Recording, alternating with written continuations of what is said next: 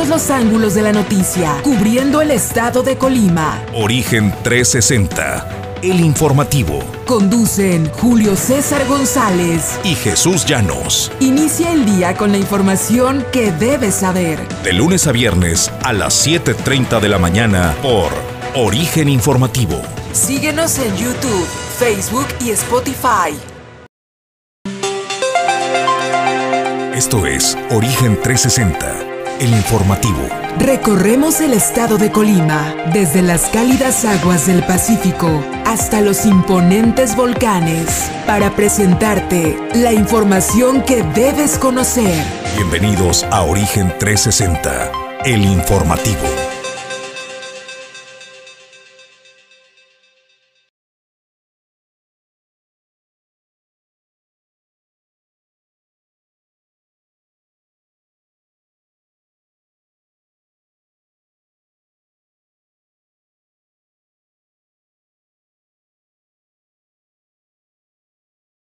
Buen día. ¿Qué tal Jesús? Muy buenos días. Buenos días al auditorio de Origen 360. Bueno, pues ya listos con la información en este eh, martes ya, segundo día de la semana. Y pues 15 de febrero, ¿cómo se la pasaron el 14? Déjenos un mensaje, platíquenos, compártenos cómo se la pasaron en familia, con la pareja, con el amigo, para poder compartir también ideas, ¿no? De luego este, restaurantes abarrotados, las cafeterías, bueno, al menos en la ciudad y puerto de Manzanillo, porque Colima y la zona metropolitana, pues son otros temas que tendremos que conversar. A partir de hoy le vamos a dar la bienvenida y se suma al equipo de Origen 360 con su participación Aranzazú Figueroa. Los martes, Aranzazú nos estará eh, compartiendo la cultura pop, así de que no se pierda esta sección que hoy integramos a Origen 360. Bienvenidos y gracias a quienes hacen posible que nosotros cada mañana podamos presentarle el informativo.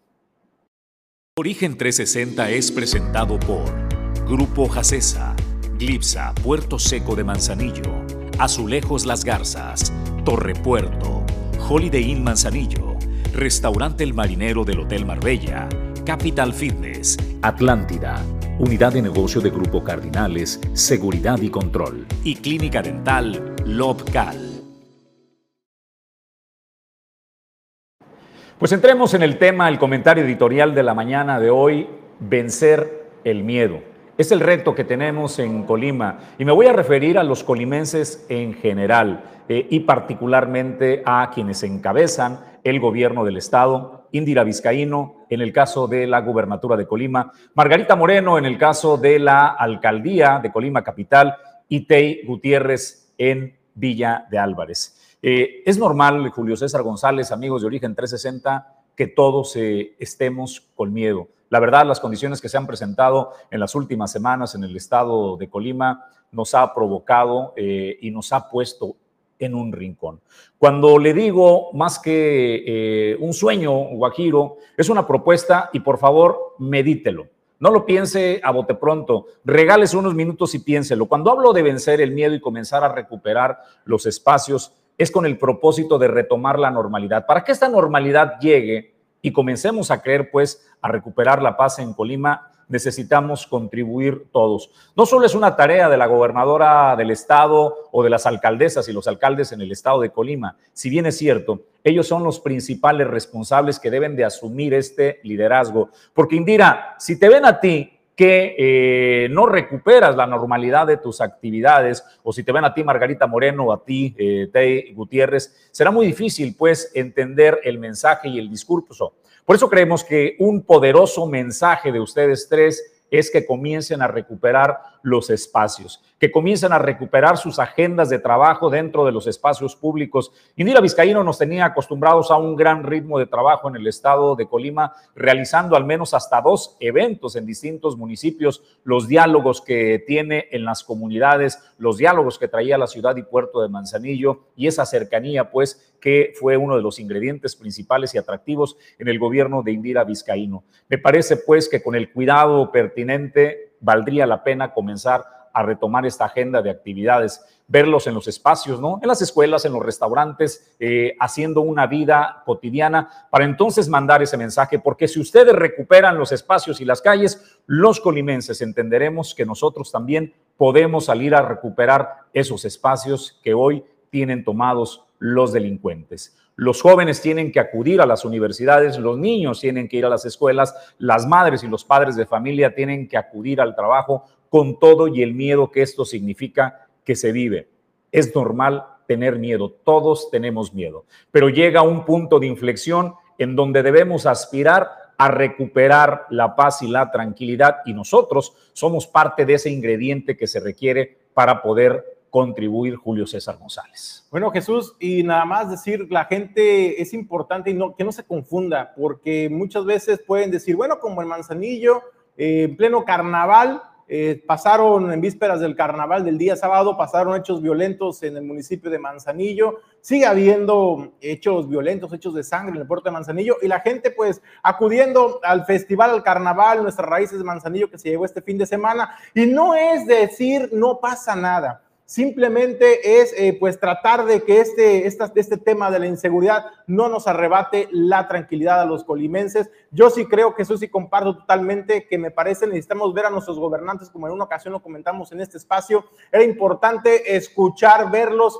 eh, y sentir también a nuestros gobernantes que no solamente están atendiendo el tema de inseguridad en nuestro estado, sino que también están con los colimenses y era necesario conocer ese mensaje, escucharlos, verlos y también sentirlos que están con nosotros. En la misma medida, eh, tenemos que verlos ya en la práctica el mensaje que se mandaría, el estando recorriendo los barrios, las colonias, poniendo en práctica eh, o en marcha algunos proyectos, los eh, encuentros comunitarios del gobierno del estado, por ejemplo, me parece que se mandaría un mensaje poderoso de que los colimenses queremos regresar a la tranquilidad, queremos regresar a la normalidad, pero necesitamos un mensaje contundente de nuestras autoridades. Si ustedes como autoridades están replegadas, suspenden agenda, no salen a la calle, la gente no los ve, no los escucha, no los va a sentir, señores. Es importante que manden este mensaje porque la gente en el estado de Colima está deseosa de eh, sentir a sus gobernantes. Bueno, pues eh, ese es el reto para nosotros los colimenses, vencer el miedo y es la propuesta. Por favor, eh, medítelo. Necesitamos recuperar los espacios eh, y hay una estrategia de eh, seguridad en marcha. Eso también es importante y lo debemos eh, recordar. Y pasando en ese punto relacionado al tema, me parece pues que no hay que descansar toda la responsabilidad en el gobierno de la República y particularmente en las Fuerzas Armadas, en la Secretaría de Marina Armada de México. Debemos entender que ellos están aquí de paso y son temporales. Con quienes nos quedaremos de manera definitiva son con nuestras policías estatales, con nuestras policías municipales y por eso vale la pena apostar que también ellos eh, comiencen a hacer las actividades y a brindarnos la seguridad, que eh, Margarita Moreno asuma la responsabilidad y su policía municipal de hacer una estrategia para garantizar el tránsito en las calles, por supuesto, eh, la, eh, las escuelas, ¿no? Eh, que los operativos para que los niños acudan a las escuelas y demás se comience a sentir la presencia de las policías estatales y municipales, porque hasta ahora, Julio César, eh, lo que hemos visto es que se replegaron completamente y han cedido la plena responsabilidad a la Secretaría de Marina Armada de México, a la Guardia Nacional y a las fuerzas federales, pero yo insisto, ellos estarán de paso, al menos el gran número y estos cuerpos especiales que han llegado al final del camino cuando las aguas regresen a su cauce, nuestras policías municipales y estatales serán otra vez nuestra última frontera y es necesario, por supuesto, aspirar a que retomen las responsabilidades y los espacios a los cuales eh, están pues comprometidos para brindar la seguridad y la primera línea de defensa a los colimenses. Nosotros vamos a la información, Julio César González, y estamos listos para saludar a nuestro primer invitado de esta mañana. Y bueno, Jesús, tenemos en la línea pues al director del Sistema de Protección Civil Estatal, Eric González. Director, gracias por recibir el llamado de Origen 360. Hola, muy buenos días, gracias por la invitación, estamos a la orden. Eric, pues eh, una postal impresionante nos regaló eh, el Nevado de Colima este fin de semana y como siempre lo manejamos como un atractivo, pues la gente cuando ve que hay nieve, pues eh, salir corriendo a disfrutar eh, de la nieve en, el volcán de Colima. Sin embargo, entiendo pues que aún no es tiempo y no se permite pues el acceso al nevado. Es correcto. Eh, desafortunadamente las autoridades, bueno, no desafortunadamente, las condiciones del, del, Parque Nacional Nevado de Colima no son las condiciones adecuadas, óptimas para que la gente pueda ingresar y es por ese motivo que hasta el día de hoy sigue cerrado el acceso al libre público para vehículos, porque eh, aquel, aquella persona que desee entrar o que pueda entrar caminando puede hacerlo, sin embargo los vehículos sí están restringidos por el momento. Bueno, ese dato es bien importante, Julio César, ¿no? Porque uno entendía que no había manera de entrar. Entonces, aquel que reúna las condiciones para poder este, entrar eh, caminando lo puede hacer, Eric. Es correcto, se cierra para los vehículos por las condiciones de los caminos, eh, porque también eh, efectivamente pues eh, se están haciendo ahí algunas cuestiones de, vigilancia, de análisis de riesgos, pero los vehículos son los que no tienen permitido la acceso. Oye, director, preguntarte cuáles son las recomendaciones que haces a la población, a las personas que de pronto vean estas imágenes y que digan, bueno, pues si podemos ir, a lo mejor no con vehículo, lo dejamos en la parte de abajo y nos la aventamos caminando, que además el parque, el parque Nevado de Colima, pues es, eh, pues es lo que permite, ¿no? Que las familias vayan a caminar este, eh, este parque y pues eh, convivir. ¿Cuáles son las recomendaciones que haces a las personas que acudan? Sí, bueno, hay que tener mucho cuidado, no, no se recomienda llevar menores de edad, gente mayor de 60 años por la cuestión de la altura. En caso de que se llegara a abrir, siempre se recomiendan estas temporadas, bueno, que sea vehículos, evitar vehículos sedanes, de preferencia vehículos este, pickups con tracción 4x4. Está prohibido eh, ingresar mascotas, como son perritos o gatos, eh, y de alguna manera, bueno, revisar las condiciones eh, tanto físicas como mecánicas de cualquier vehículo que pudiera pasar los filtros de seguridad que las mismas autoridades colocan en los accesos. Eh, pues evidentemente gozar de buen estado de salud y ante cualquier malestar, dolor de cabeza, náusea o alguna cuestión por el mal de altura, pues se recomienda que se inicie el descenso de manera inmediata. ¿Tienen horarios, Eric, para el acceso al parque? Sí, normalmente manejan un, horario, mira, te comento, el, el acceso lo controla, eh, hay un consejo por allá en el estado de Jalisco donde participa un patronato del Parque Nacional Nevado, además de Protección Civil Jalisco Estatal, el municipio de ahí de Ciudad Guzmán. Ellos son los que determinan si las condiciones se, se encuentran para que la, el público general pueda accesar Ayer todavía estaban deliberando, estaban haciendo ya algunos análisis y determinaron que todavía no es viable. Además de que se esperaba, de acuerdo al pronóstico, de que hubiera más, más lluvias en estas fechas que pudieran provocar que cayera un poco más de nieve. Pero por el momento este, no hay acceso. Eh, el horario eh, se define normalmente de bueno, tenemos eh, un problema con la interrupción de la comunicación, como es evidente, Eric. No sé si tú nos sigues escuchando. Lo sigo escuchando. Sí, disculpa, Eric, se te cortó la última parte donde nos hablabas de este Consejo de Protección eh, Civil y que en, eh, los vecinos de Jalisco son los que toman la decisión final. Estabas haciendo recomendaciones para el acceso. Sí, es correcto. Eh, al final del día son ellos quienes, quienes liberan para, para, determinar el acceso al público dependiendo de pues, las condiciones climatológicas y las cuestiones ahí que ellos logran analizar respecto a los posibles riesgos para la situación. Pues Eric, eh, no tenemos una fecha promedio, de acuerdo a la experiencia, este, tenemos una, una fecha sugerida para a partir de cuándo podría ingresarse al parque. Eh, no, bueno, eso va dependiendo, como lo comenté, de, las condiciones como se van presentando, pero hasta el día de hoy no tenemos todavía alguna fecha estimada que se pueda abrir el acceso al, al público en general. Pues te agradecemos al director de Protección Civil en el Estado, Eric González, atender el llamado de Origen 360. Muy buen día, Eric. Bueno, muy buen día a la orden. Gracias por la invitación. Bueno, pues siempre es atractivo eh, el poder ver estas eh, postales y en un estado donde tenemos pues eh, playa y nieve en tan solo dos horas, al menos para llegar a las faldas, ¿no? Ya el ascenso hacia el volcán, bueno, pues esa es otra historia y más cuando se trata de estar en condiciones de eh, caminar, ¿no? Es eh, con caminata lo que le están eh, proponiendo, pero también que quede claro lo que nos decía el director de Protección Civil, quienes tienen la última palabra de poderle permitir o no el ingreso, incluso, incluso pues este, a pie, es este comité que controla el vecino Jalisco a través de su comité de protección civil, Julio. Así es, Jesús. Y bueno, ya escuchó usted las recomendaciones, no llevar mascotas, eh, revisar las condiciones mecánicas de sus unidades, no llevar adultos mayores, no llevar menores de edad también por seguridad, porque desde luego pues el clima frío pues y la altura puede afectarles a su salud. Desde luego, pues esas son las recomendaciones de los amigos de Protección Civil en el estado de Colima, pero hay que estar al pendiente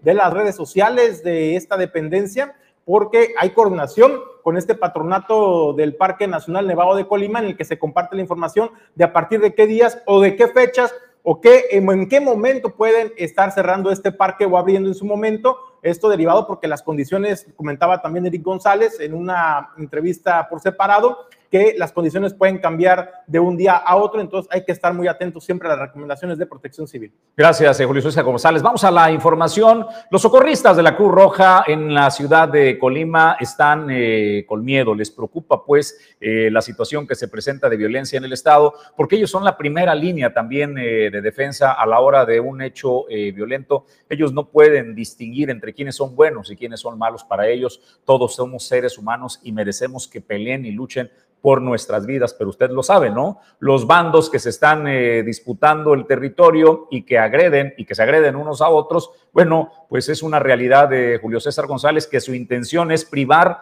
de la vida a sus adversarios y cuando esto sucede y llega un cuerpo de auxilio para tratar de salvarles eh, la vida, se ponen en riesgo, es por ello el miedo natural. No lo están sacando de la imaginación, pasó en muchos eh, estados de la República, en muchos municipios violentos, donde los cuerpos de auxilio y rescate fueron agredidos. Es por ello que eh, la Benemérita Cruz Roja en Colima, Julio, tiene el miedo. Edgar eh, nos presenta, Edgardo Zamora, discúlpeme, nos presenta la información al respecto. Gusto saludarte, muy buen día.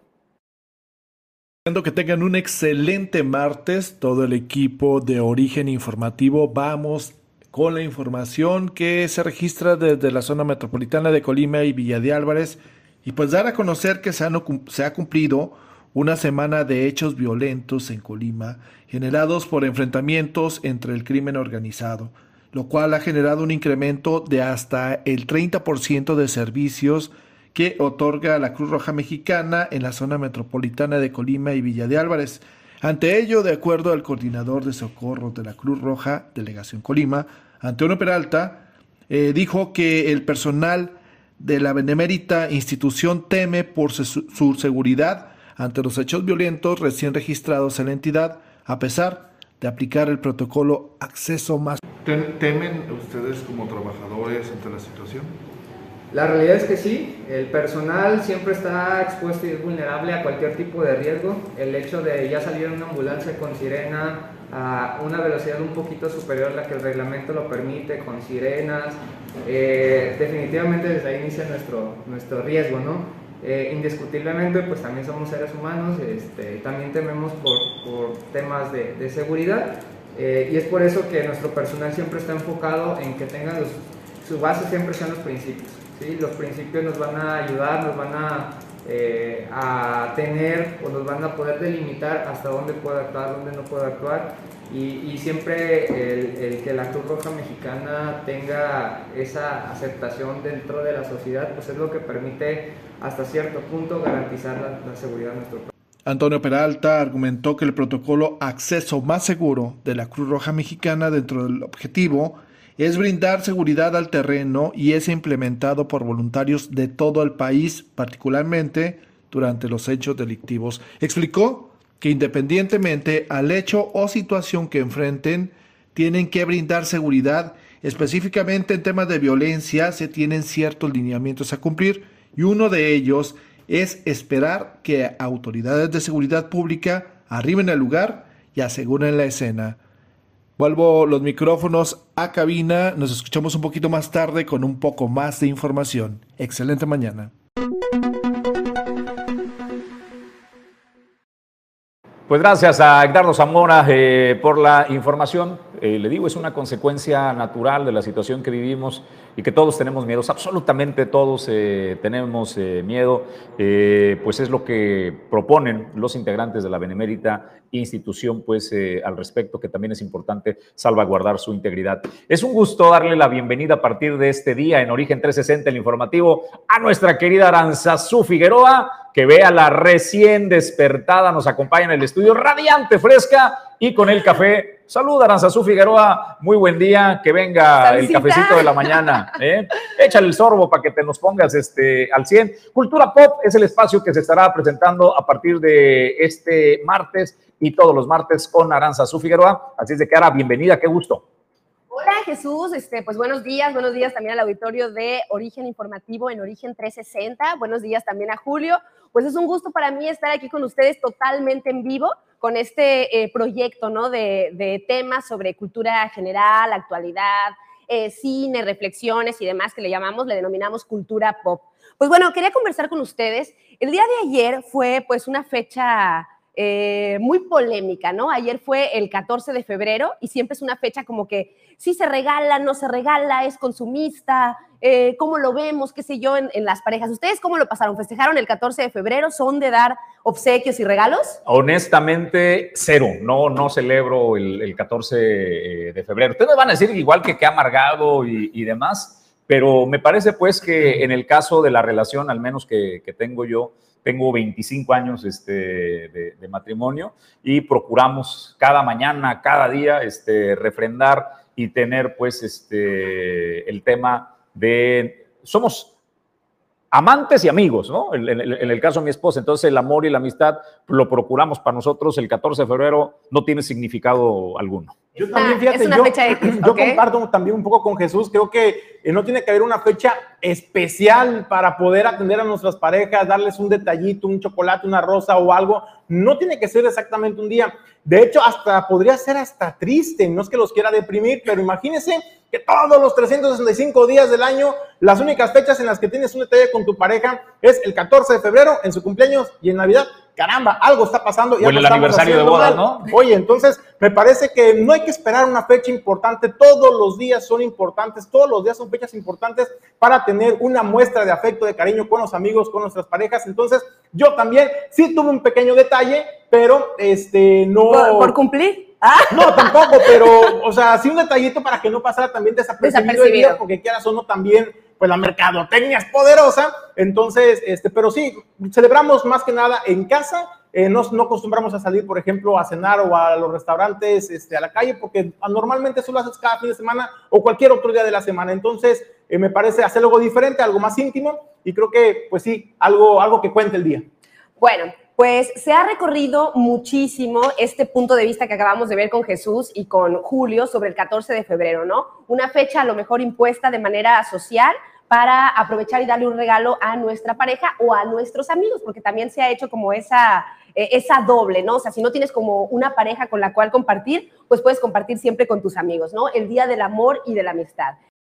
Es algo, pues, ya sabido de esta época, lo que son flores, chocolates, ositos de peluche y albuchitos con corazones y todo lo que evoquen al amor, pues suben eh, como al doble o al triple de su precio y se vuelven muy, muy, o, sea, la, demanda se vuelve una cosa tremenda, ¿no? Ayer, por ejemplo, aquí en nuestro puerto de Manzanillo, veíamos todas las florerías, veíamos los, los centros comerciales, pues llenos de gente tratando de, de buscar ese detallito que déjenme decirles que hicimos una pequeña encuesta, hice una pequeña encuesta con la gente a nuestro alrededor sobre exactamente esto, ¿no? ¿Cómo se tomarían el 14 de febrero? Si es una fecha que celebran o es una fecha que de manera ya recurrente la piensan como, como algo socialmente impuesto, ¿no? Como una fecha en la que tienes que regalar algo para demostrar que, quieres, ¿no? Que, tienes a una persona amada. El, el 80% de los encuestados nos dijeron que, no, perdón, el 60% de los encuestados dijeron que ven a la fecha meramente consumistas. O sea, estamos hablando de más del 50% de nuestra muestra. El 60% dijo que ve la fecha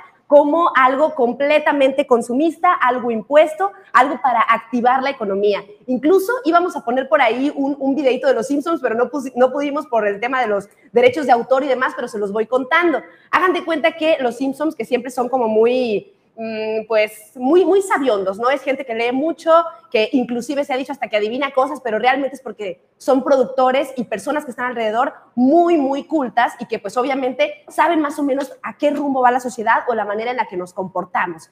Entonces, con el tema del Día del Amor y de la Amistad, se ve a un grupo de, magnates eh, charlando, ¿no? Sobre qué fecha podrían poner entre Navidad y las festividades de, de verano que incentivara el consumo, ¿no? Entonces empezaron a decir, tiene que ser algo cálido, tiene que ser algo que, que involucre a la, a la, familia, que involucre a los seres queridos. Y alguien por ahí de los, de, la, de los asesores de los magnates dice, pues, pues, pues, un, día, un día del amor, ¿no? Deberemos de poner un día del amor. Entonces, de repente, al mero mero de todos, se le hace como algo así súper ridículo, ¿no? Dice, ay, no manches, dice un tema, o sea, el día del amor, dice, no, algo menos ridículo. Y ya, pasan, cambia de escena y están, feliz día del amor, todos en los Simpsons dando regalitos, ositos de peluche y demás. Entonces, a lo que iba con este ejemplo es que nosotros sabemos en la sociedad en la que vivimos, ¿no? Sabemos que todo tiene su vueltita consumista, su vueltita de incentivar también la economía, porque al fin y al cabo, pues todos vivimos de todos realmente, cada uno desempeña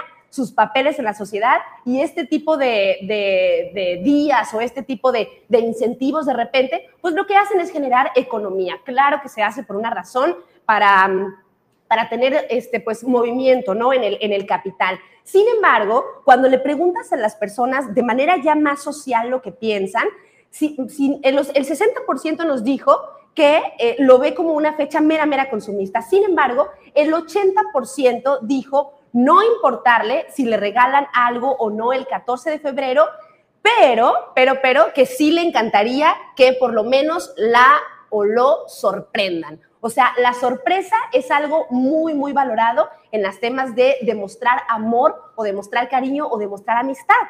Aunque lo veas de una manera como que no pasa nada si alguien no me da un obsequio, si, si alguien tiene ese detalle y me da la sorpresa, me cae súper bien. El 80% de nuestra muestra encuestada dijo que claro que le caía muy bien la sorpresa. Y déjenme decirle otro dato sobre, sobre el tema del, del amor y de la amistad.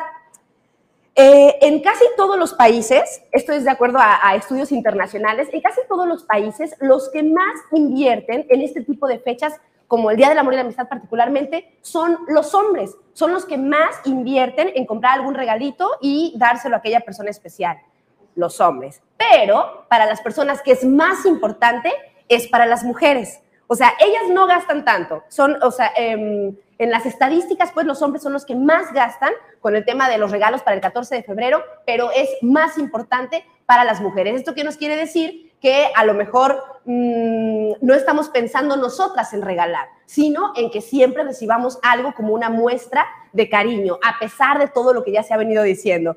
Y bueno, ya para finalizar el tema del Día del Amor y la Amistad y por ahí algunos datos, eh, de cómo se vio el movimiento, porque realmente sí se vio movimiento en los centros comerciales, en las calles, veías a los, a los chicos en las motos con sus globos y bueno, todo. También hay contraposiciones en el mundo, también hay como tendencias de, de ahora, pues el estilo de vida que se está llevando, ¿no? De promover pues también un poco el individualismo, la soltería, el que no sea una presión social que estés en pareja.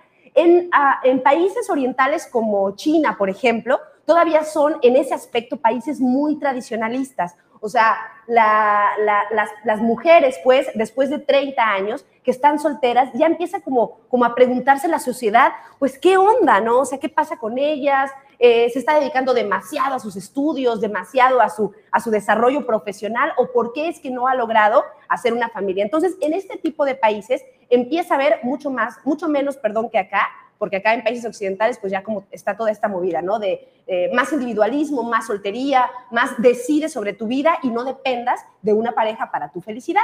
Sin embargo, en países orientales como China todavía es un estigma y hay como toda una movida de hacer un día contra eh, el Día del Amor y la Amistad o en contra del 14 de febrero y se celebra el 11 de noviembre. Y esto es por los números, por los números 1, 1, 1-1, ¿no? Que sería el 11 de noviembre. Y esto tiene exactamente el mismo objetivo que el 14 de febrero para los enamorados, pero en este caso para los solteros. ¿Qué es lo que se usa entonces en países orientales como China en el día del Forever Alone, en el día de, de, del soltero? Pues se usa que tú te hagas un autorregalo un autorregalo que tiene que ser algo valioso, algo que a lo mejor estabas tú esperando, un viaje, un artículo tecnológico, a lo mejor algo mucho más grande como un vehículo, un día de spa, no sé, una experiencia. Se está como promoviendo, que tiene exactamente el mismo sentido, que la economía siga fluyendo, pero que puedas hacerlo para ti solo, que te des ese regalo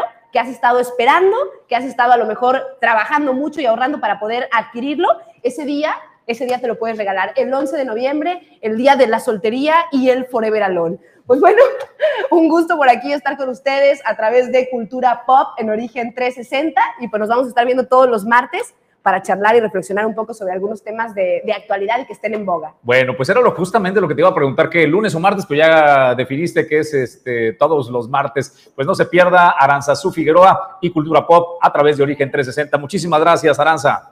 Que tengan buen día. Muchísimas gracias a ustedes. Pues eh, nosotros vamos a más información. Los datos que nos da a conocer Coparmex en el estado eh, de Colima, particularmente en la capital, nos habla acerca del impacto que está teniendo en la economía la ola de violencia que se ha presentado en las últimas semanas. Eh, Eduardo Sánchez García, quien es el presidente de Coparmex en Colima, nos habla de que al menos el 20% de los negocios se ha visto impactado con un cierre o la disminución de los horarios. Si no bastara con el tema de la pandemia, pues agregue esto y el impacto es totalmente negativo a nuestra economía. Creo que venimos de una pandemia que ha estado pues golpeando bastante al sector productivo, tanto todo el tema turístico como el tema de servicios, restaurantes, bares. Y ahora se añade esta situación de eh, la violencia en el Estado, pues claro y por supuesto que viene a lastimar más eh, el tema productivo en el Estado. ¿Qué es lo que ha estado sucediendo? Pues las empresas, los negocios han estado recortando sus horarios, inclusive han estado cerrando eh, sus operaciones. Sin embargo, confiamos en que podamos eh, atender a tiempo esta problemática. Creo que es importante y es valioso que las autoridades, tanto en el entorno municipal como en el entorno estatal, eh, todas aquellas vinculatorias al tema del desarrollo económico empiecen a generar acciones de apoyo a los negocios y a los comercios para ser solidarios ante esta situación, una situación que hoy lastima a la sociedad en general, pero también está lastimando la generación de empleos y está lastimando simplemente en un restaurante. No es lo mismo, la misma concurrencia que se está viviendo en los lugares a la que se venía generando antes de las, de las situaciones de, de violencia. Y en ese sentido, entonces, creo que nos toca a todos. O sea, hoy el mensaje es eh, sí respaldamos las acciones que está llevando a cabo el gobierno del Estado y por supuesto que el gobierno de México en, en sentido que ellos son los responsables de solucionar esta situación, pero también eh, somos muy enfáticos en este problema requerimos centrarle todos y requerimos eh, solidaridad tanto de las autoridades como de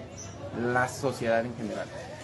En stand-by como tal no, tenemos el reporte al cierre de la semana pasada, un 20% de los negocios habían recortado sus horarios hasta las 21 horas y pues bueno, un 20% creo que es un, dato bastante significativo y a esto agreguémosle pues la situación de, de la pandemia, ¿no? De cómo la pandemia vino a modificar las operaciones y las transacciones de las empresas.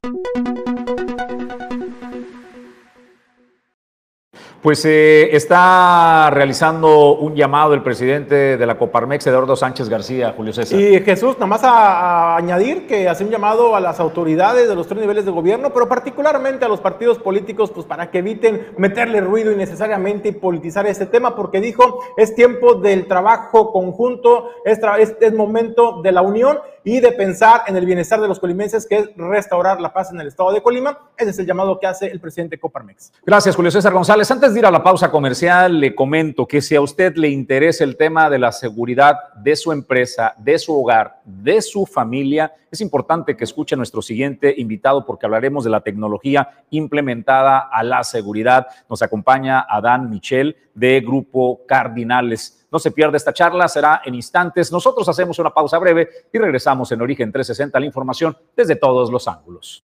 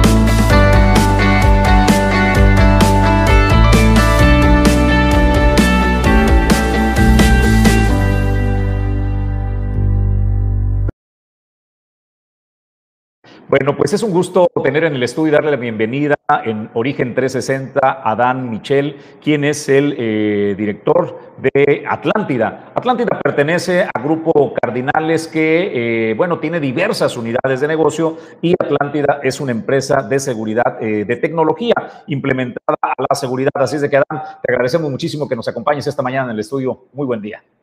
Gracias, gracias por la invitación. Pues sí, en efecto, eh, yo vengo representando la unidad de negocio Atlántida, como bien menciona Jesús, representa o parte del Grupo Cardinales. Grupo Cardinales oferta soluciones sobre todo de seguridad, desde la parte de capital humano y, bueno, paralelas adicionales. Atlántida sobre todo se centra en temas tecnológicos, la implementación de tecnología, protocolización y también capital humano para eh, mitigar las afectaciones que estamos sufriendo en temas de seguridad. Por ejemplo, eh, bueno, la parte más lejana del origen de, Atlántida es eh, la seguridad portuaria. De ahí parte como tal Puntos Cardinales Pacífico, que es la razón social de, Atlántida. El nombre comercial como tal es, ese.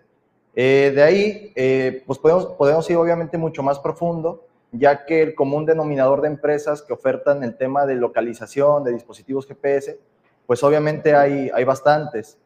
Aquí lo que nosotros hemos logrado es profundizar más en las necesidades y podríamos plantearnos en eso o podemos estacionarnos en lo que llamamos segmentos de necesidad. Por ejemplo, el primer segmento de necesidad que podríamos abordar es el de la cadena de suministro, la seguridad en la cadena de suministro. Actualmente lo que, lo que implementamos, pues sí parte del tendido tecnológico, sí parte de la implementación de dispositivos, pero tener un dispositivo implementado y no utilizarlo de una forma estratégica, pues eso y nada podría ser lo mismo, tal vez. Entonces lo que hacemos y ofertamos es una secuencia de valor agregado. Dependemos de que el cliente sí se ponga a trabajar de forma conjunta con nosotros, que sí preste tiempo para elaborar y analizar de forma puntual cuáles son sus áreas vulnerables y sobre esas Primero, establecer una configuración de la plataforma y la tecnología. Y segunda, elaborar una estrategia ya de protocolización y ataque humano. Hay dos grandes pilares que utilizamos, la tecnología como algo pensante autónomo y el criterio humano que hasta lo que va de tecnología, no que yo sepa, ha podido ganar en la parte humana. Entonces, utilizando esos dos grandes pilares hemos logrado bastantes buenos resultados y bueno, esa es la parte de, valor agregado que podemos ofrecer de primera instancia, que colaboremos de forma conjunta hasta lograr unos niveles de traslado de mercancías de forma mucho más segura. Adán, si le pudiéramos decir eh, a los eh, relacionados a la logística, particularmente a la gente eh, del transporte, eh, lo dijiste bien hace unos momentos, pero me gustaría hacer hincapié en este tema, ¿no? Eh, hay ya eh, empresas de, monitoreo satelital que de repente uno podría este, preguntarse, bueno, ¿y por qué tengo que ir a Atlántida y no con otros? Al final del camino, ¿cuál te parece que sea lo que realmente diferencia a Atlántida del resto de quienes ofrecen estos servicios? Ok, bueno, en primera instancia podría ser que nosotros dejamos de rentar plataformas para rentárselas a los clientes finales desde hace mucho tiempo. Actualmente lo que hacemos es desarrollar soluciones tecnológicas atacando de forma puntual las necesidades que nosotros entendemos en el entorno. Atlántida lleva, es de Manzanillo, toda su, existencia ha sido de aquí. Tenemos colaboración directa con asociaciones transportistas, tenemos eh, diálogo cerrado y entendemos de forma muy directa las necesidades. Con base en esa expertise, desarrollamos soluciones. Yo creo que ese es uno de los diferenciadores más marcados, que tenemos la capacidad de desarrollar soluciones, no solo de apegarnos a las soluciones que un fabricante del otro lado del mundo nos diga que son las necesarias para el entorno nacional, tropicalizar la necesidad, básicamente. ¿Qué has aprendido, Adán, y qué ha aprendido Atlántida respecto pues, a esta cercanía eh, y conocer el pulso de Manzanillo y su logística? ¿Qué son las cosas pues que les ha enseñado y que les ha permitido dar este valor agregado en los servicios que presta Atlántida? Bueno, en temas de, seguridad, lo que hacemos es analizar el contexto. Tenemos área de estadística, tenemos, de hecho, a los clientes les transmitimos de forma mensual reportes de cómo se está comportando la evolución delictiva carretera para que con base en esta información, pues ellos puedan tener contexto y puedan ah, modificar sus, sus traslados. Pero también adicional a la parte de seguridad, pues obviamente hay temas de control, de optimización de recursos, de ser un gremio más unido, de ser una logística nacional competitiva con temas de eh, déficit de operadores, con temas de normativas de descanso que, bueno, están a lo mejor muy por encima, cosas que realmente pues son el acontecer diario de la logística, del comercio, y, de esa forma pues vamos por ahí haciendo brecha en ese, en ese sentido. Adán, nada más para ver si entendí bien eh, lo que hace Atlántida, eh, tú lo comentaste, me parece que hablando en el tema de seguridad, el que ustedes desarrollen y tengan sus propios sistemas, sus propios esquemas de seguridad, eh, eso permite y da certidumbre al cliente a final de cuentas de que es una base de datos, es una plataforma que pertenece a ustedes, ¿no? Como tú lo dijiste, no es que se las traigan eh, o, la traigan de otra empresa para aplicarla a ustedes. Eso es parte de la certidumbre de que la información que contiene y que tiene Atlántida respecto a las empresas, pues es, está bien eh, resguardada y sobre todo, pues es la certidumbre que se le brinda al cliente, la seguridad. Es correcto, sí. En tema de autonomía, nosotros pues contamos con protocolos de contingencia cibernética, con muchos temas que nosotros tenemos que tener por ser autónomos. Y da la bueno, situación reciente que hubo, hubieron unos ataques en Houston donde hubieron unas afectaciones a servidores. Muchos de los, de los proveedores paralelos a nosotros tuvieron afectaciones y no tenían la forma de moverse, no, no tienen capacidad de movimiento porque dependen 100% del desarrollador nato de la plataforma. Entonces, bueno, eh, como tratando de, contestar a la pregunta, yo creo que sí damos certidumbre en el sentido de ser autónomos, por lo mismo que nos ocupamos en todas las esquinas de, seguir ofertando y garantizar las operaciones. El tema de monitoreo que realiza Atlántida dentro de los servicios ADAN no está centrado solo en las máquinas, sino se concentran también en algo importantísimo y lo más valioso que es el recurso humano, el tema de garantizar también la seguridad de los operadores ADAN. Es correcto, y, bueno, dueños de mercancía, eh, entendemos, son negocios, hay mucho en juego, pero si lo ponemos en jerarquía de valor, obviamente el operador, el que va al frente, el que sigue haciendo logística, es el, más valioso. Entonces, de hecho, hace no mucho teníamos por ahí un espectacular a la entrada de la ciudad, agradeciéndole al transportista que con contingencia, con pues eh, situaciones de inseguridad en la carretera, ellos seguían moviendo al país. Entonces sí, para nosotros es muy importante dignificar y darle esa cobertura a los compañeros operadores. Oye, ¿qué tanto se ha incrementado? Sabemos, por ejemplo, el sector transportista nos ha denunciado mucho a los medios de comunicación y ha hecho el llamado a las autoridades por el incremento de robo de la carga contenerizada, de tractocamiones en las carreteras en nuestro país. ¿Qué tanto se ha incrementado por este motivo de la inseguridad eh, la demanda de estos servicios? Eh, demanda sí hay, por lo mismo que bien mencionas, hay necesidad. Entonces, sí, siempre hay pues cuestiones o puntos que agudizan la situación. Por ejemplo, haciendo mucho el tema del huachicol. Hay una nueva administración, ataca de forma directa esa práctica ilícita y hay un llamado efecto cucaracha, le llaman. Fumigas aquí, bueno, se mueven para acá. Entonces hubo un despunte en el tema de robo contenerizada por lo mismo, de que hubo un cese de las prácticas en un sector y se mudaron a otro.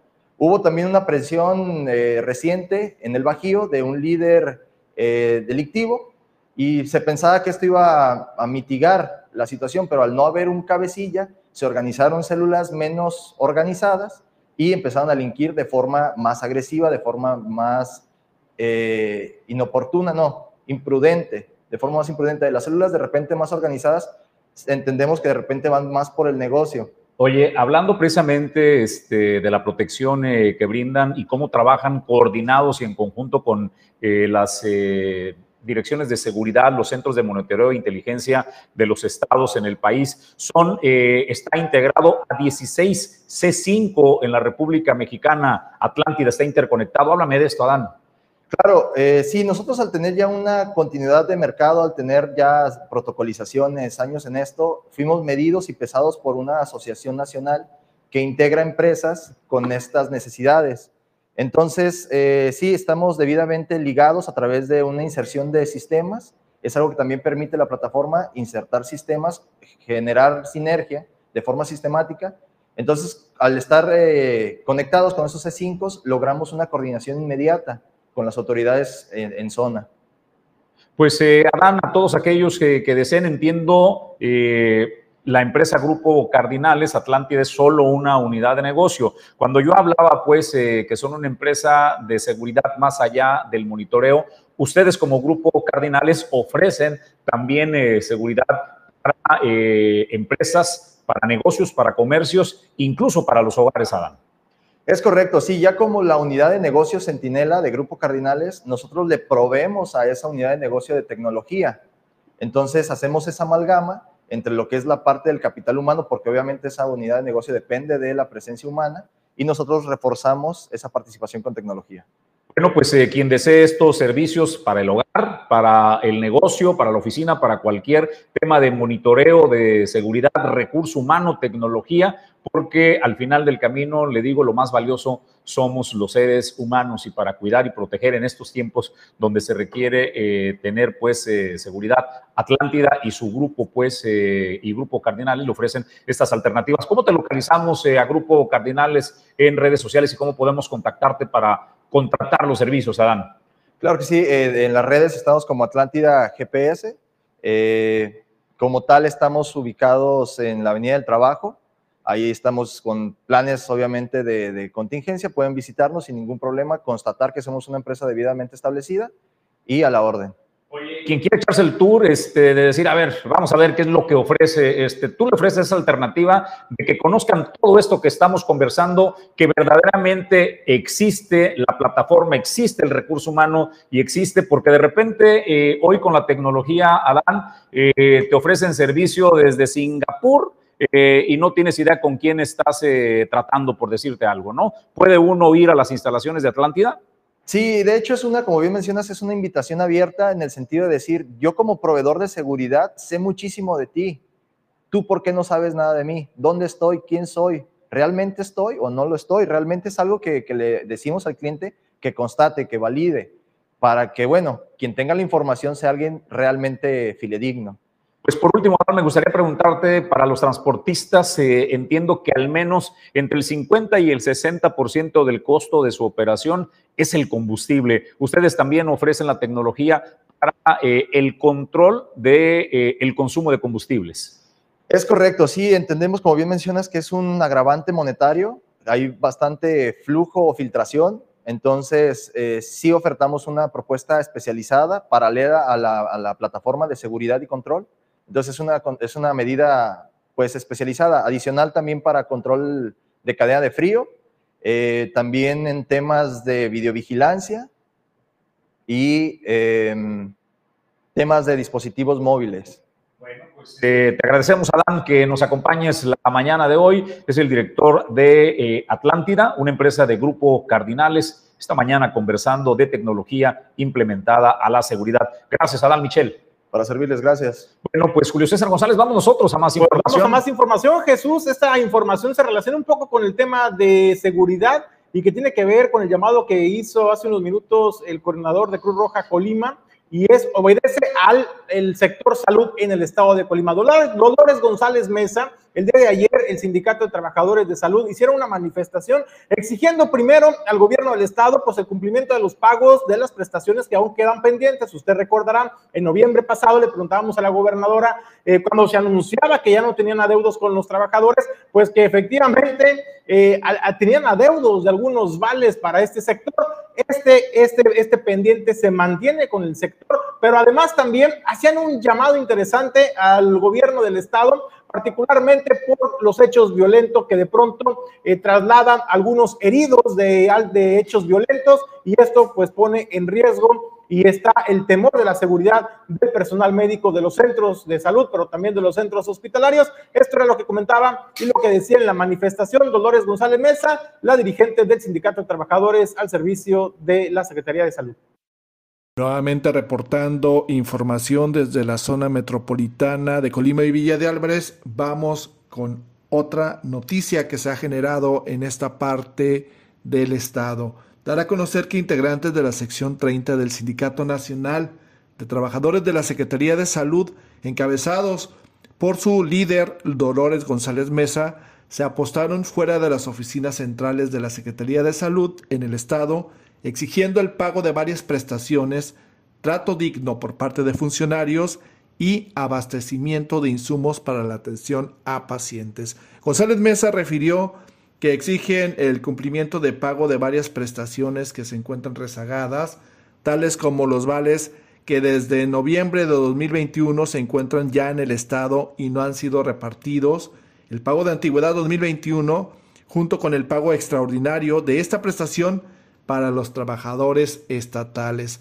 También González Mesa refirió que existe un faltante de 43 trabajadores en la entrega de vales de fin de año, incumplimiento en la entrega de uniformes de 2021, falta de pago de vales de despensa a algunos trabajadores de 2020, entre otros.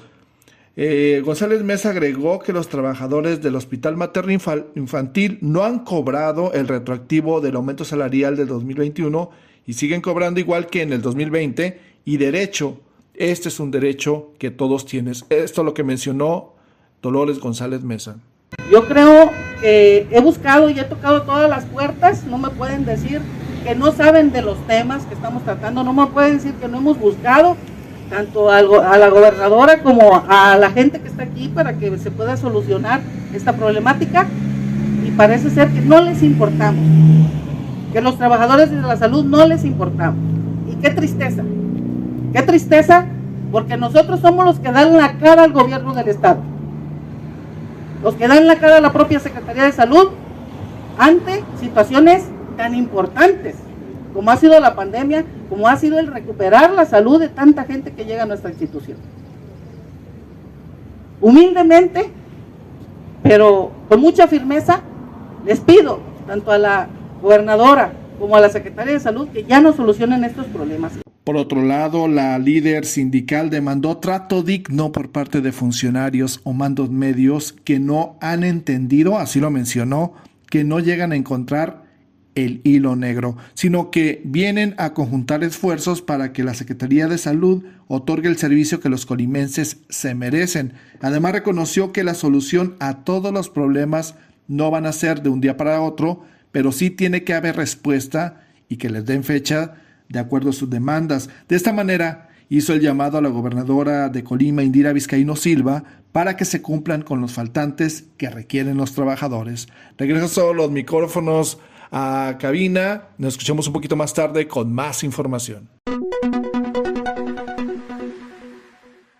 A la líder, eh, a la líder de los trabajadores eh, al servicio pues del sindicato de, salud, eh, también le preocupa el tema de la seguridad de sus trabajadores. Ella expresa que ante esta ola de violencia y la disputa que se vive en el estado de Colima, bueno, pues eh, se genera un peligro para los trabajadores de la salud y los pacientes. Está haciendo un llamado y está urgiendo a todos los niveles de gobierno y particularmente al gobierno del estado a que las personas heridas que están involucradas en hechos eh, violentos, bueno, sean trasladados a hospitales militares, ¿no? Debemos eh, recordar que en el caso de Colima eh, tenemos eh, un hospital militar en Loma de Fátima, las instalaciones del batallón. En el caso de Manzanillo, en las instalaciones de la Secretaría de Marina Armada de México, donde reside la Fuerza Naval del Pacífico, también existe un hospital naval militar. Por ello dice, y me parece que tiene sentido lo que dice Dolores, pues ahí están custodiados día y noche y tienen pues un cerco de seguridad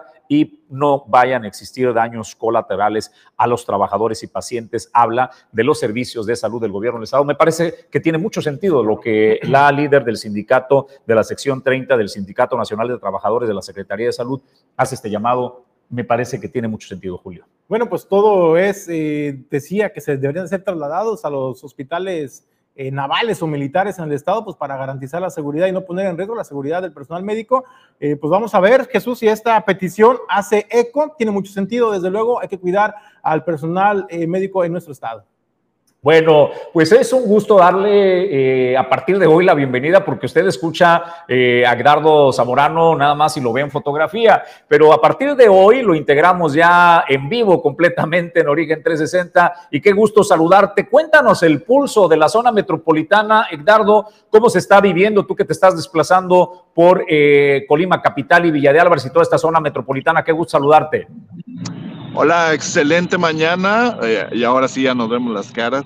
Eh, sí, nos encontramos en la zona centro de Colima, donde hay pues una aparente calma en la situación que se ha registrado pues ya en una semana aquí en la zona metropolitana de Colima y Villa de Álvarez. aparente calma porque pues durante la madrugada no se registró eh, acontecimientos graves como anteriormente se había registrado en este lugar. Eh, sabemos que eh, esta situación de inseguridad y de violencia que se ha registrado en el estado de Colima, particularmente en la zona metropolitana de Colima, Villa de Álvarez, Coquimatlán, pues ha generado el cierre de varias escuelas. Además, vía shane.org, también estudiantes lanzaron una iniciativa hacia la gobernadora del estado, Indira Vizcaíno Silva, al secretario de Educación, Adolfo Núñez, y también al rector de la Universidad de Colima, Cristian Torres Ortiz, eh, que se suspendieran las clases derivado a las problemáticas que se enfrentan eh, de inseguridad aquí en el estado de Colima y para salvaguardar, por supuesto, la seguridad de los, de los, de los propios estudiantes, del estudiantado y también del personal docente. Esa situación hasta el momento aquí se ha registrado en total calma, lo, nuevo, lo reitero. Eh, sin embargo, pues todavía pues la población tiene mucho temor de, las situaciones que pudieran estarse registrando en próximas horas. Eh, hay zonas eh, que se les llama conflictivas aquí en, la, particularmente en la capital del estado, zonas ya conocidas donde marinos y elementos de la Guardia Nacional, así como del Ejército, han realizado diversos mm, operativos en estos lugares. Eh, son el Salatón, los barrios conocidos, viejos barrios, como el Salatón, la España, el Mezcalito, es donde pues se ha concentrado elementos, ah, han acudido a estos lugares para eh, hacer operativos y, e intentar pues repeler esta situación eh, que se registra. Aquí vemos en la zona centro, voy a hacer un cameo, eh, la zona centro está en total calma, es la zona centro de Colima. Para aquellas personas que posiblemente no han venido a este lugar, está en total calma. Muchos eh, trabajos todavía no abren, sin embargo, pues, pues esperemos que todo continúe de esta manera. Se ha autoimpuesto por parte de la población, eso sí es muy, muy importante decirlo, se ha autoimpuesto pues una especie de toque de queda de la propia ciudadanía derivado al temor que tienen uh, pues ante alguna posible bala perdida que pudiera ocasionar esos enfrentamientos que se, que se derivan aquí en la capital, en la zona conurbada de Colima y Villa de Álvarez. Es una ciudad muy grande, se juntan varias ciudades eh, y pues hay mucho temor de la población, hay autos incendiados durante la madrugada y también esto ha generado mucho, mucho miedo por parte de, de, la misma sociedad. Esta es la información, este es el reporte que tenemos hasta el momento aquí en la zona conurbada de Colima y Villa de Álvarez. Oye, Edgardo, eh, lo que te quiero eh, preguntar es, lo, lo dijiste, eh, creo que es el punto medular de nuestro comentario editorial de la mañana de hoy, que es el tema de autoimponer un toque de queda. Nosotros decíamos que el reto es vencer el miedo. Suena como una propuesta fantasiosa porque va a decir, a ver, ¿cómo venzo el miedo? Salgo y me voy al, al, parque este, principal de Colima, que es donde te encuentras en estos momentos justo frente a Palacio de Gobierno. ¿Cómo me voy a echar el café ahí a los arcos, ¿no? Del antiguo hotel eh, Ceballos, o cómo me voy a mi restaurante eh, favorito a desayunar con mi familia si las condiciones no se, no se pueden dar. Eh, se han impuesto la gente, se ha autoimpuesto este toque de queda. Para que nos des un contexto, Eduardo, y la gente entienda, en este jardín donde te encuentras, habitualmente, ¿cómo estaría de personas en este horario? En este horario es temprano todavía, la sociedad apenas está viniendo a trabajar. Sin embargo, el domingo pasado, es cuando más población viene, particularmente porque vienen personas adultas mayores a bailar eh, en lo que es en el kiosco de, de ese lugar, eh, que está aquí a mi espalda. Eh, viene mucha gente, pero este domingo se vio una reducción importante. Había negocios, particularmente en lo que son las zonas de, los bares. Aquí en la zona centro hay bares que se aglomera, se, concentra mucha población. Estaba, ahora puedo decirlo, que en un 20% a lo habitual eh, durante los días. Ayer fue lunes, sabemos que el Día del Amor y la Amistad se conmemoró, eh, se celebra, muchas personas lo hacen, pero se, se, tiene reporte que muy poca gente salió de sus hogares derivado de esta, como mencionábamos, como autoimponerse, un, una especie de toque de queda, resguardarse ante la situación y el temor que existe de la misma población eh, de, de, de, alguna situación desagradable, vamos a llamarlo de esta manera, ¿no? Una, algún enfrentamiento o algún auto quemado o alguna situación grave. Eh, en esos momentos la gente apenas está saliendo a venir a, a laborar, eh, los negocios no abren, abren aproximadamente entre las 9, 9 y 10 de la mañana. Hay que recordar que también eh, la, zona centro estaba cerrando temprano en estos días, en esta semana que fue caótica aquí en la zona conurbada, la zona centro estaban cerrando aproximadamente a las 8 de la noche, cuando muchos negocios cierran alrededor de las 10 de la, de la o 9 de la noche estaban cerrando a las, a las 8 de la noche, pues para los mismos clientes, empleados, eh, irse en el camión a lo más rápido posible a sus hogares para evitar cualquier situación desagradable. Esa es la situación que está registrando en estos momentos. También vimos en Catedral, en esta, en esta vuelta que nos echamos el, el domingo, eh, en Catedral, que está aquí enfrente, eh, que había muy poca población ¿no? que había venido a, Para que lo vean. a misa. Esto es lo, que se ha generado. Oye, Edgardo, preguntarte dos cosas. La primera es eh, algún posicionamiento oficial del rector Cristian Ortiz de la Universidad de Colima por este llamado que hacen estudiantes a través de esta plataforma de change.org eh, para la suspensión de clases presenciales en tanto no se garantizara la seguridad de, la, de los estudiantes, más allá del pronunciamiento que haya hecho el líder sindicato eh, Luis Enrique Zamorano. Y la otra, preguntarte, ¿cómo viste el día de ayer? Comentabas hace un, un momento que los comerciantes de la zona centro estaban cerrando temprano, a las 8 o 9 de la noche, pero ayer se vivió eh, pues una fecha muy especial donde hay que decirlo históricamente, los antros, los restaurantes, pues siempre estaban rebosantes de personas. ¿Cómo se, cómo se vivió esta fecha tan importante del Día del Amor y la Amistad en el sector comercial, particularmente los restauranteros? En el primer tema, en torno a este, este pronunciamiento que han lanzado estudiantes vía eh, change.org, eh, no han emitido ninguna, pues ningún pronunciamiento por parte de la autoridad, tanto universitaria y tampoco gubernamental.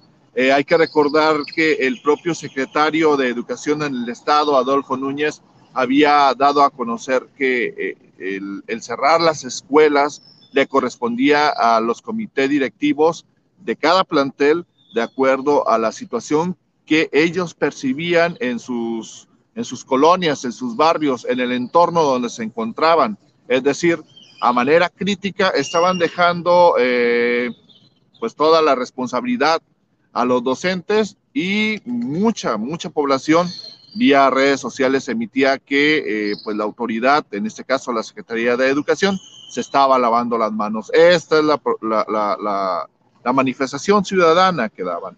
Ahora bien, en la cuestión de la del, del, del 14 de febrero, muy poca gente asistió, tenemos el reporte que muy poca gente asistió a lo que son los bares y restaurantes como habitualmente se daba. Y en la zona centro, eh, alrededor de mediodía, eh, también nos echamos una vuelta para visualizar cómo se encontraban eh, los, los negocios vendiendo pues artículos desde globos hasta, hasta peluches, chocolates y había muy poca gente. También nos echamos una vuelta por lo que es la zona de un jardín llamado San Francisco.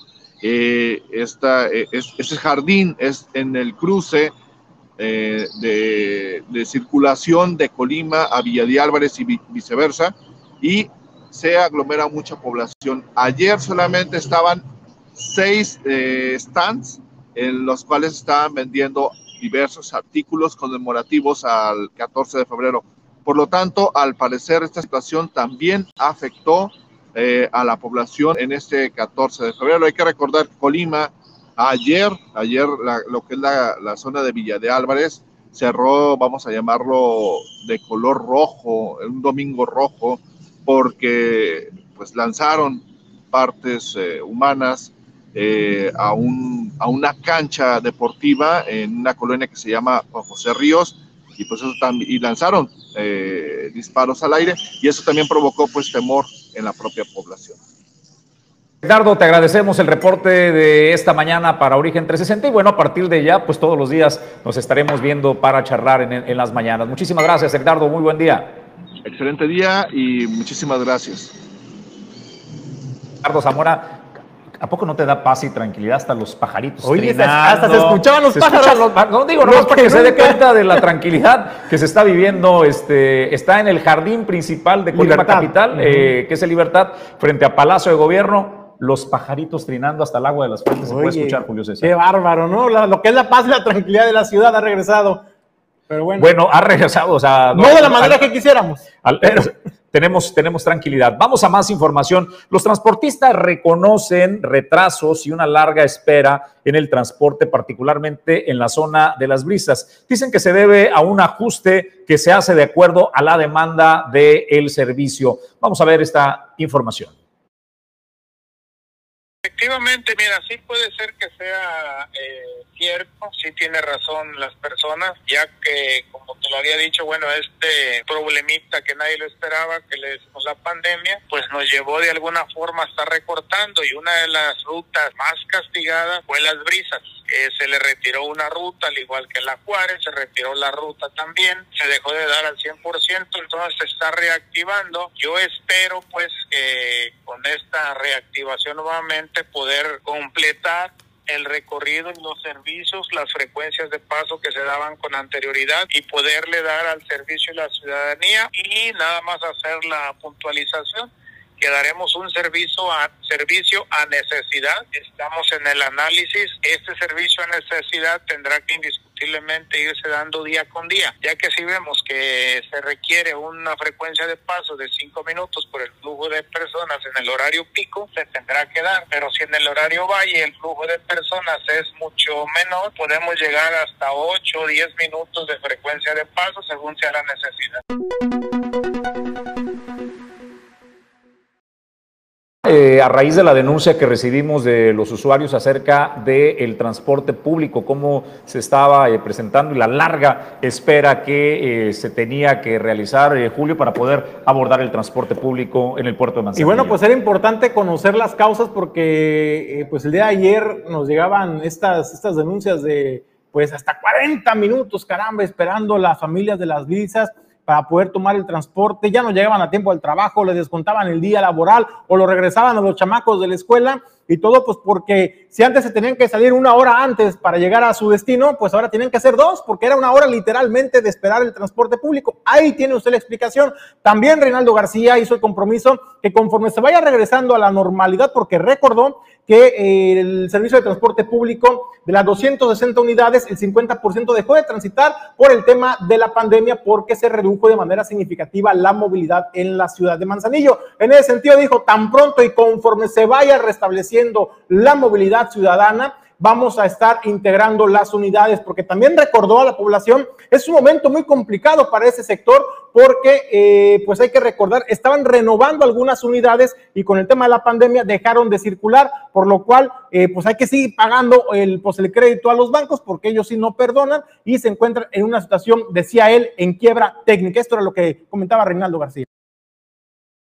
en la medida que se vaya reactivando, se va aumentando el servicio. Si ya estamos al 100% en todas las escuelas, entonces el servicio tendrá que darse al 100% como estaba antes de la pandemia. Mira, en el puerto de Manzanillo hay 269 unidades, de las cuales trabajan eh, un promedio de 220 por día.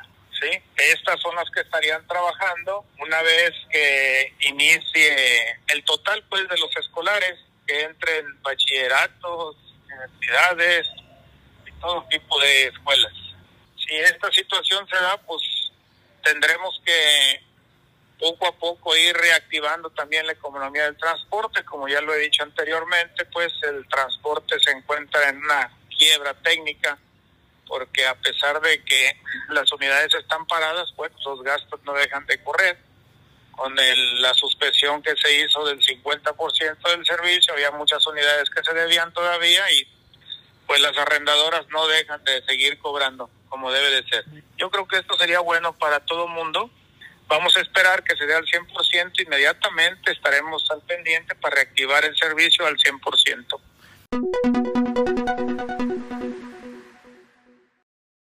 Eh, lo que los transportistas eh, declaran respecto pues a la situación del transporte público en el puerto de Manzanillo. En más información, eh, hay una universidad que también presta un gran servicio a la comunidad, es la Universidad José Martín que pues dirige Marcos Barajas Yesca, quien es el rector. ¿Qué medidas se están tomando de seguridad respecto pues a estas universidades que tiene campus tanto en el puerto de Manzanillo como también en la zona metropolitana de Colima. Esto declara más eh, el rector Marcos Barajas Yescas.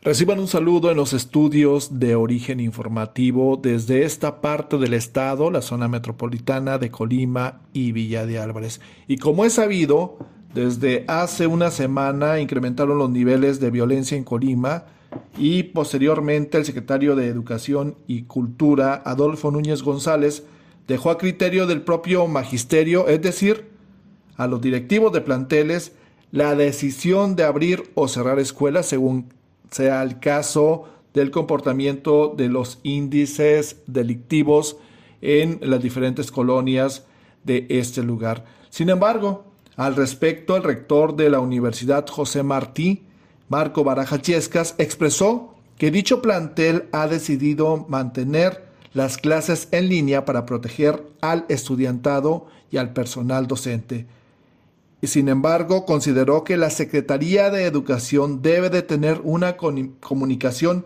más expedita y permanente con las instrucciones. Creo que debe, deben tener una comunicación más expedita y permanente con las instrucciones. Yo no recibo ninguna llamada de la Secretaría de Educación para ver si hay alguna necesidad respecto a eso.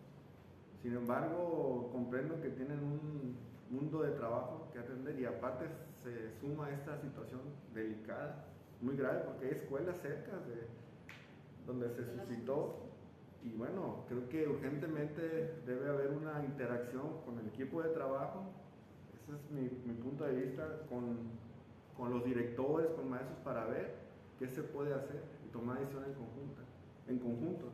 El rector de la Universidad, José Martí Barajas Yescas, dijo que hay una psicosis que está dominando a la comunidad universitaria, pero dentro de esta situación siempre hay maestros expertos que deben de llamar a la tranquilidad. De lo contrario, se está en riesgo de que el alumnado, mediante su estado de ánimo, no permitan el acceso al conocimiento y lo cual lo consideró muy grave.